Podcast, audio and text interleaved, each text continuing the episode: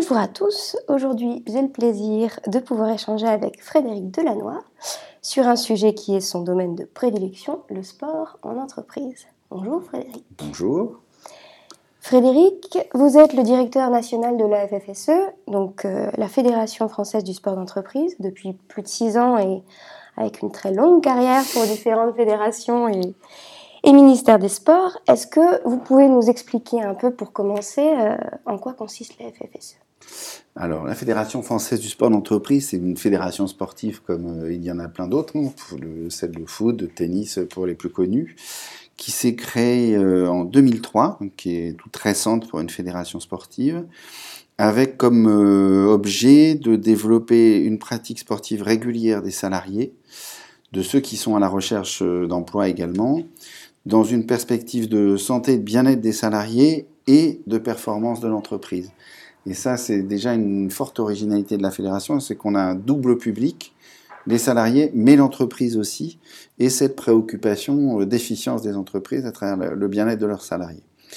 Euh, pour mettre ça en place, parce que ça c'est une déclaration d'intention, euh, notre rôle en fait consiste à être euh, l'intermédiaire entre le monde de l'entreprise et le monde du sport, donc d'accompagner les entreprises dans euh, la conception de leur politique sportive, de, leur, euh, de ce qu'ils souhaitent mettre en place en termes d'activité physique, d'une manière plus générale d'ailleurs, pour leurs salariés, de les accompagner, ça veut dire aussi parfois rectifier un peu le tir sur des idées euh, qui pourraient paraître bonnes et qui, qui au, final sont peu applicables, Ensuite, euh, donc il y a toute cette dimension un peu d'ingénierie de projet. Ensuite, on se charge de trouver les interlocuteurs qui vont pouvoir sur le terrain mettre en œuvre euh, les activités concernées. On coordonne et on facilite aussi la gestion entre l'entreprise et ses opérateurs de manière à ce qu'ils n'aient pas 45 contrats à passer, mais que ça passe par nous. On sécurise la pratique puisque en tant que fédération reconnue par le ministère des Sports, on a on est la fédération qui a pour objet euh, euh, ce, souci-là. Donc, en termes juridiques, euh, on présente un certain nombre de garanties qui vont limiter les risques de accidents du travail ou choses de ce type. on gère administrativement, on gère pédagogiquement les choses, puisque on vient de mettre en place également des qualifications pour que les coachs qui vont intervenir dans les entreprises puissent connaître le monde de l'entreprise, ce qui n'est pas souvent leur cas. Et euh, ensuite, on rend compte, ce qui est important, euh, l'évaluation, le compte rendu qu'on peut faire aux entreprises pour euh, recadrer les activités au bout du moment qu'elles jugeront utiles et les adapter aux nouvelles attentes, aux, aux évaluations qu'on a mises en place. Donc ça, c'est notre métier principal. On est également, parce qu'on est une fédération, donc une fédération, ça fédère des acteurs, ce qui est le cas là, aussi autour de compétitions sportives ou de regroupements. Donc on est aussi organisateur de choses qui sont plus euh, du prêt-à-porter, événementiel. Euh, on organise des tournois locaux euh, régulièrement pour que les gens qui, qui, ont une pratique dans le cadre de leur entreprise puissent un peu s'ouvrir sur le monde et puis se mesurer à d'autres, ce qui fait partie de la logique sportive. On organise des événements qui sont beaucoup plus ambitieux, comme les Jeux du sport d'entreprise. Donc les Jeux du sport d'entreprise, ça existe au plan national, au plan européen, au plan mondial. Jeux nationaux, Jeux européens et Jeux mondiaux du sport d'entreprise. Euh, le principe de ces Jeux, c'est le principe des Jeux olympiques, euh, c'est-à-dire qu'on réunit beaucoup de monde dans plein de disciplines différentes au même endroit, au même moment. Euh, ça s'arrête là en termes de comparaison, puisqu'il y, y, a zéro critère de sélection en termes de niveau. Vient qui veut, dès lors que l'entreprise euh, revendique euh, que les personnes en question euh, relèvent bien de sa compétence. Donc ça peut être des salariés, ça peut être des clients, ça peut être toutes sortes de, personnes que l'entreprise veut reconnaître, aider, accompagner dans ces événements. ça regroupe, donc ça on fait une fois par an des jeux nationaux, et une fois tous les deux ans des Jeux européens, des Jeux mondiaux. Donc c'est les fédérations mondiales et européennes qui les, mhm. bien sûr, qui les pilotent. Nous, on en organise au plan national, euh, enfin sur le territoire national, on a organisé en 2018 des Jeux mondiaux, c'était les deuxièmes. On organisera en 2023 des Jeux européens à Bordeaux. Et en attendant, tous les ans, donc on a ces événements au plan national. Ça regroupe au plan national 3000 personnes à peu près. Et au plan euh, mondial, quand on a fait les Jeux mondiaux, on avait 6000 participants qui venaient de 50 pays différents. Ah Donc ça commence à faire un petit peu, un petit peu de monde dans une trentaine de disciplines sportives. et avec une originalité quand c'est la France qui les organise, qu'ils soient nationaux ou internationaux, c'est qu'on n'est pas que sur de la compétition, on est aussi sur de l'activité physique euh, récréative, loisirs, santé, pour que dans l'entreprise, tout le monde puisse se mobiliser, que ce ne soit pas juste les compétiteurs qui, qui viennent sur ces événements. Euh, voilà, le troisième, donc euh, cet intermédiaire entre le monde de l'entreprise et le monde du sport. Là encore, on joue ce rôle-là, mais avec un, on va dire, une écriture plus forte de notre euh, volonté de faire les choses et de notre spécificité. Et le troisième volet d'intervention, c'est la formation. On est un organisme de formation qui forme des gens, donc je l'ai dit, pour les éducateurs sportifs, à mieux comprendre ce qu'est l'entreprise. On intervient aussi directement auprès des salariés euh, pour prévenir des troubles musculo-squelettiques, des risques psychosociaux. En fait, utiliser l'activité physique pour que, encore une fois, les gens aillent mieux. Euh, et puis, on intervient également auprès de demandeurs d'emploi. On a euh, développé une vraie spécificité, un savoir-faire sur la mobilisation de l'activité physique comme un outil qui permet de plus employable. De se réintégrer plus facilement. Voilà, c'est ça. Donc euh, à travers le travail sur la confiance en soi, sur des comportements, sur des logiques de respect des règles, sur de la, la rencontre entre demandeurs d'emploi et euh, recruteurs euh, à travers des événements sportifs, etc., etc. Voilà ce que fait la fédération depuis donc 2003, ça fait bientôt 17 ans. Très exhaustif comme, comme mission. C'est assez paradoxal de, de, savoir que de nombreuses études prouvent que l'activité physique, et en plus vous venez de le dire, euh, et donc le, bien-être qu'elle procure, c'est un levier de performance mm. pour, euh, pour les entreprises, aussi bien sur l'engagement personnel que, euh, que sur l'amélioration d'esprit d'équipe et que pour autant, encore peu d'entreprises finalement proposent de l'activité physique au sein de, de, leur organisation et à leurs collaborateurs. Donc comment expliquez-vous cela, vous qui êtes au cœur finalement de, ce paradoxe? Alors, on sait euh, plusieurs choses. On sait que grosso modo, 4 salariés sur 5 aimeraient faire de l'activité physique dans leur entreprise on sait que 4 employeurs sur 5 considèrent que le bien-être de le salarié est une, chose importante et qu'à l'intérieur de ça, l'activité physique a un rôle. Et pourtant, comme vous le dites, on sait aussi qu'il y a 13% de salariés qui font du sport en entreprise et 7% des entreprises qui mettent en activité du sport. Euh, ben, tout ça est lié à plusieurs choses. Euh, le passage à l'acte est toujours compliqué. Il y a un certain nombre de freins objectifs au développement de la pratique qui existent ou ont existé. Euh, plusieurs. Alors, il y a une dimension financière, euh, économique, ça coûte de l'argent. Personnellement, j'ai jamais trouvé d'études qui disent euh, ça coûte trop cher de la part des employeurs ou des salariés. par contre, il y a des incidences de certaines décisions qui peuvent poser des questions financières, comme le fait qu'un accident qui se déroulerait dans une activité physique en entreprise puisse être qualifié d'accident du travail, comme le fait qu'il y a eu plusieurs fois des passages de l'URSSAF qui malencontreusement ont qualifié, requalifié euh, la mise à disposition d'installations sportives ou de coachs sportifs dans les entreprises auprès des salariés comme des avantages en nature. Donc on a dû payer des impôts, enfin des taxes, les entreprises là-dessus.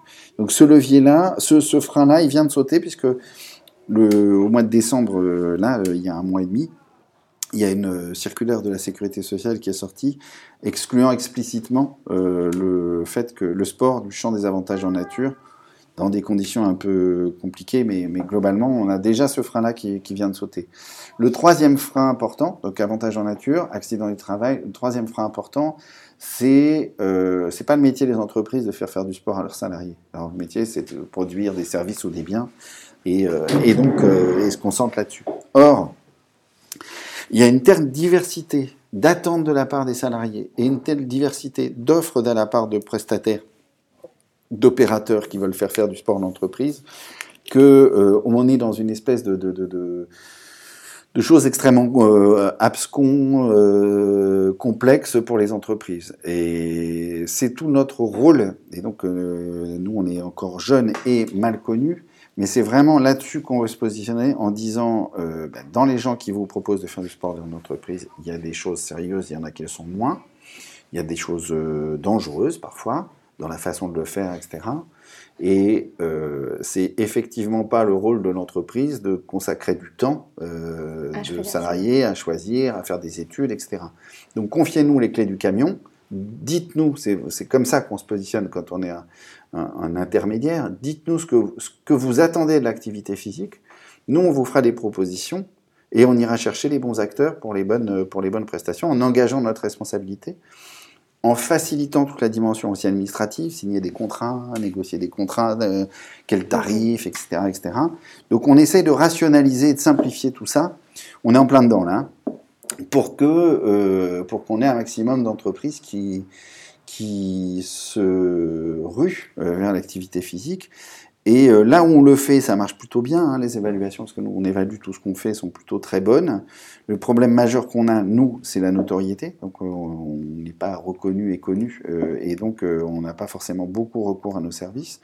Donc, on travaille sur ce, sur ce plan-là. On vient de signer aujourd'hui, aujourd'hui, le 10 février, une convention avec Harmonie Mutuelle, par exemple, qui est la plus grosse mutuelle française, qui a 60 000 entreprises clientes et qui euh, euh, propose, qui va proposer, puisque la convention est signée, il faut que le boulot se fasse, va proposer à toutes les entreprises clientes ou prospects des services au-delà de l'assurance et de la prévention sportive qui seront exclusivement opérés par nous. C'est vraiment sur ce rôle, vous vous adressez à la fédération et après, elle ira vous chercher euh, les, les, les, opérateurs qui vont bien.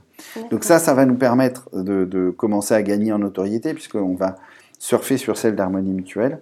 Et puis on est en train de travailler sur ces logiques de tête de réseau, euh, les plus médiatiques, les plus reconnus possibles dans le monde de l'entreprise, pour pouvoir être cet opérateur qui n'a pas besoin d'être connu. On, voilà, euh, je ne me présenterai pas aux élections présidentielles avant quelques temps, donc c'est pas mon enjeu. Mon enjeu, c'est vraiment que les gens se mettent en activité et, si on peut euh, surfer sur la communication, les images de, de, de, gens mieux reconnus que nous, et eh ben on le fera en essayant de faire notre métier correctement. Donc voilà, un des éléments forts du point de vue du, de l'employeur, c'est ça en termes de frein. Un des éléments forts en termes de frein pour les salariés, c'est aussi, on a dans les entreprises une très grande diversité, je vais utiliser beaucoup ce terme-là, des attentes.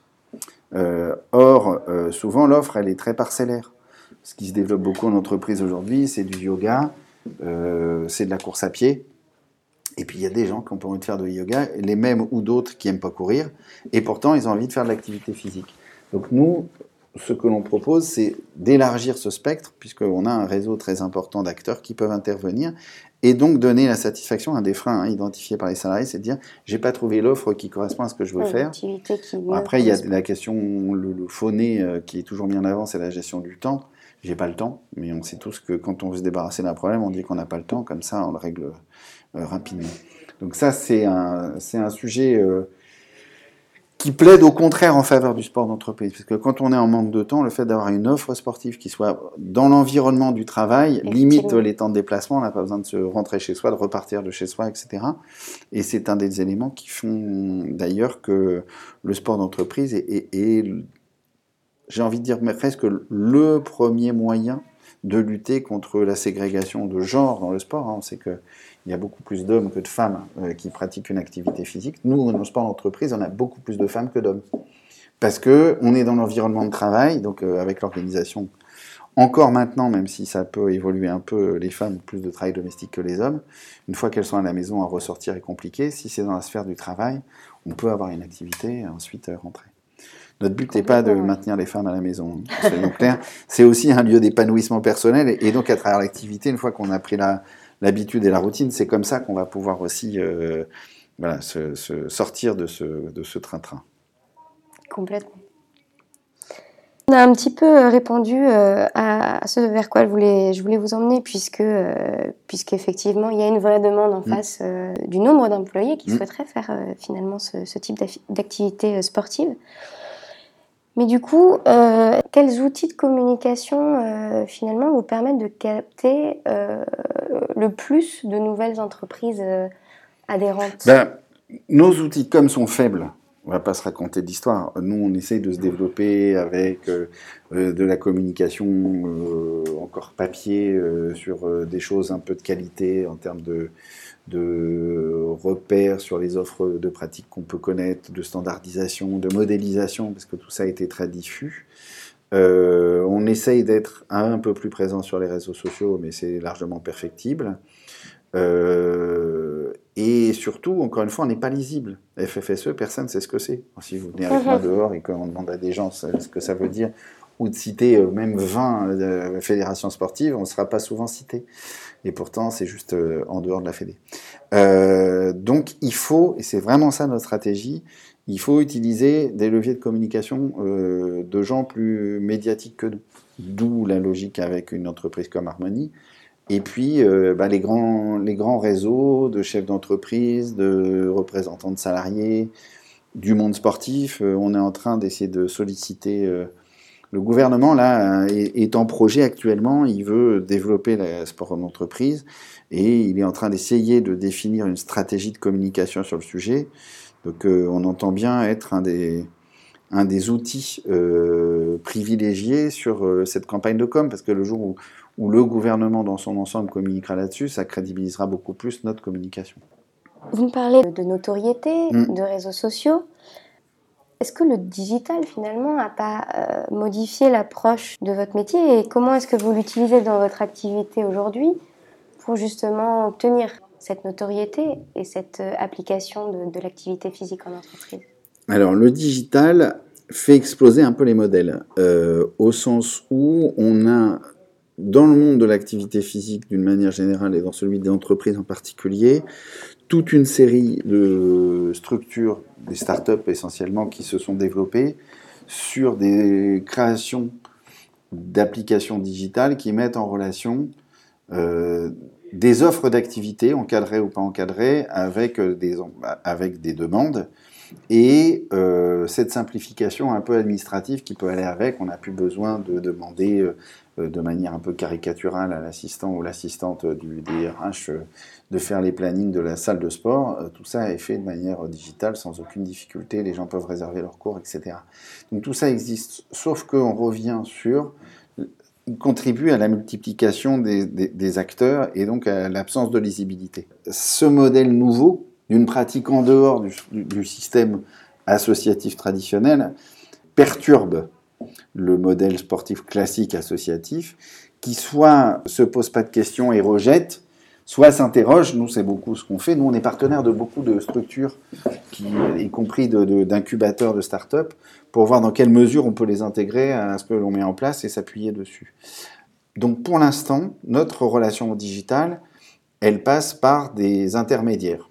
Le projet de la fédération, il y en a quelques-unes qui se sont mises là-dessus d'ailleurs, mais le nôtre, euh, ça va être d'intégrer complètement une proposition digitale qui va, sans dénaturer notre rôle de euh, labellisateur, euh, de, gens qui ont un regard intéressé et d'intérêt général sur ce marché, va nous en faciliter et l'accès et la gestion. Donc on est en train de travailler très sérieusement sur ce sujet-là avec des sorties qui devraient arriver dans les 2-3 mois pour rebondir là-dessus, vous pensez que la montée en puissance de l'activité physique connectée, donc mmh, euh, mmh, via, mmh. Les, via toutes ces applications et ces partenaires euh, dont vous m'avez fait part, peut avoir un impact sur votre activité dans le sens où on pourrait avoir un, réel pivot vers euh, cette activité physique connectée-là et finalement un modèle à long terme complètement, complètement changé sur l'activité physique en elle-même, l'offre en elle-même? Ben, Forcément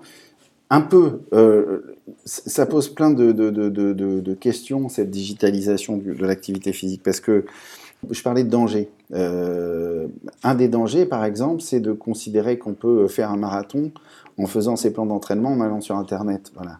La digitalisation, c'est un outil. Donc, s'il est utilisé par les gens qui font mal leur job, eh ben, ça sera un mauvais outil mal utilisé. Si c'est des gens qui font bien leur job et que ça les aide à le faire, c'est un bon outil qui est bien utilisé. Donc, ça n'est qu'un outil qui a simplement l'avantage de simplifier, de personnaliser la pratique, de permettre aux gens de, pratiquer euh, où, quand, euh, comme ils en ont envie. Donc toujours cette logique de diversification aussi, avec les avantages et les inconvénients. Sujet, c'est que nous, on en a beaucoup rencontré, hein, des, des, boîtes dans ce domaine. On a rencontré des gens qui se sont d'ailleurs terriblement développés et qui sont euh, dominants sur le marché, qui ne connaissaient pas un traître mot à la question du sport. Rien. Il y avait zéro passé sportif là-dedans. C'était des techniciens qui étaient des très bons informaticiens, qui ont mis en place des outils informatiques. Et puis, ils ont été s'entourer des gens ensuite qui étaient compétents, avec au mieux des amateurs de sport qui pensent connaître parce qu'ils en font beaucoup, mais c'est un métier, hein. euh, c'est une profession réglementaire l'encadrement du sport, comme les médecins. Personne ne viendrait à l'idée de se dire, bah, puisqu'il y a une solution digitale, je vais soigner tout le monde parce que... Je deviens coach. Voilà. Et c'est la même chose pour les coachs. Donc euh, il y, y, a un certain nombre de compétences à avoir, dans lequel, encore une fois, la digitalisation peut euh, être un démultiplicateur important, et il faut intégrer cette dimension-là à l'évidence vous me disiez tout à l'heure, soit elle perturbe et on, décide de finalement la rejeter, oui, oui, oui. Euh, soit, ah ben, nous, on est complètement dans l'intégration. Nous, on est dans l'intégration de tout ce qui va faciliter la mise en œuvre de l'activité physique à tout le monde. Donc euh, voilà on remplacera pas, me semble-t-il, hein, à un moment donné, des organisateurs. Quand, on fait des jeux nationaux, on a des solutions digitales qui viennent intégrer ça pour savoir où se déroule quelle épreuve, euh, à quelle heure on mange, euh, et ce qu'on va manger, euh, pour avoir les classements, les changements d'horaire, de matchs, de rencontres. N'empêche que s'il y a personne qui siffle la fin de la partie et qu'on n'a pas le ballon, on va avoir du mal à faire un match de basket. Quoi. Le juste milieu entre les hommes et, la technologie. Et puis pas abandonner euh, l'esprit à la technologie non plus. Euh, la technologie, encore une fois, c'est un moyen. Donc euh, il, faut il faut le respecter comme moyen, le prendre en compte, mais pas considérer que le moyen est une fin. C'est souvent le travers qu'on peut avoir. Merci Frédéric pour cet échange enrichissant. Et pour le mot de la fin, je dirais que le sport se partage et quel que soit notre niveau, à la fin, la plus belle des récompenses, c'est notre bien-être. Merci beaucoup.